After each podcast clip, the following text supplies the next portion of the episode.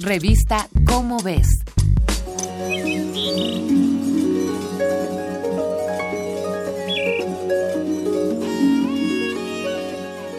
Papel ecológico, bolsa ecológica, baño ecológico y empaques ecológicos. En la actualidad encontramos estas palabras por doquier.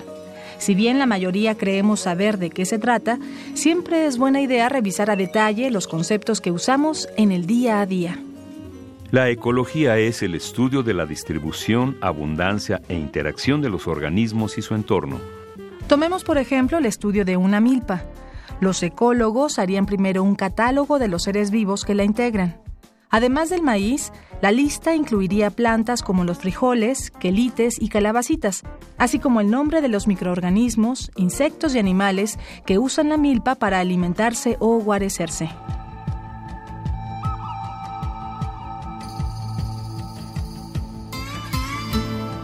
Describir toda la flora y fauna de un sitio puede implicar una vida de trabajo. Sin embargo, estos listados son muy valiosos por diversas razones. Por un lado, los catálogos hacen patente la riqueza biológica de un ecosistema.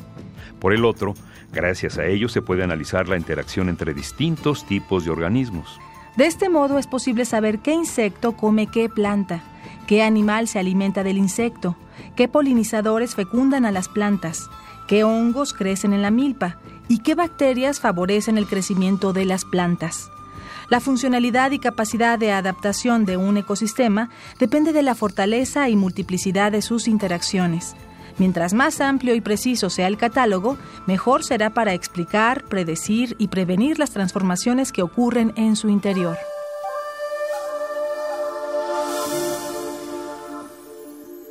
El análisis de la interacción entre los organismos y su entorno puede dar lugar a investigaciones de índole genética, química, microscópica o conductual. Por ejemplo, ¿por qué algunos insectos comen plantas y frutos a los que otros no se acercan? ¿Qué compuestos químicos atraen a ciertas especies de animales, insectos o microorganismos? ¿Cuáles los repelen? Este tipo de preguntas contribuye a formular soluciones para problemas concretos desde la ciencia y la tecnología. En México, la investigación ecológica tiene poco más de cuatro décadas. Se ha descrito, analizado y comprendido el funcionamiento de infinidad de ecosistemas. Ahora sabemos cómo operan los sistemas existentes y con este conocimiento podemos restaurar los dañados y regenerar los extintos. Ahora los ecólogos buscan encontrar soluciones innovadoras a fenómenos como el cambio climático, la contaminación, deforestación y desertificación de los ecosistemas que nos rodean. No obstante, es también crucial que la sociedad cobre conciencia del modo en el que hemos contribuido a que ocurrieran estos fenómenos. Estamos obligados a entender que cualquier transformación en el medio ambiente tiene repercusiones demográficas, políticas, sociales y económicas.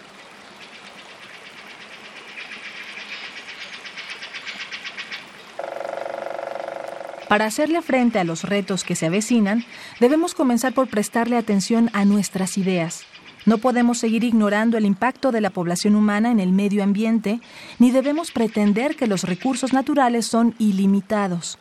El planeta tiene límites biofísicos. Creer que es posible un crecimiento económico al infinito es un error.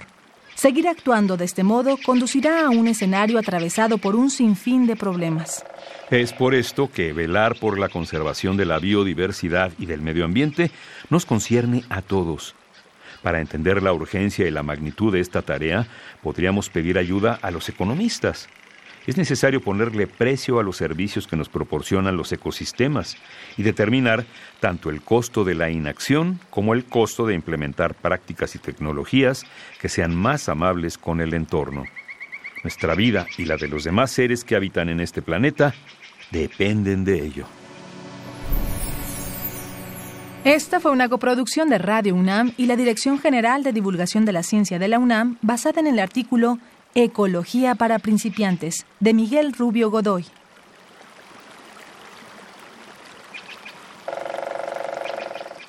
Revista Cómo ves. Este y otros temas de nuestro mundo puedes encontrarlos en la próxima edición de tu revista Cómo ves. Hasta la próxima.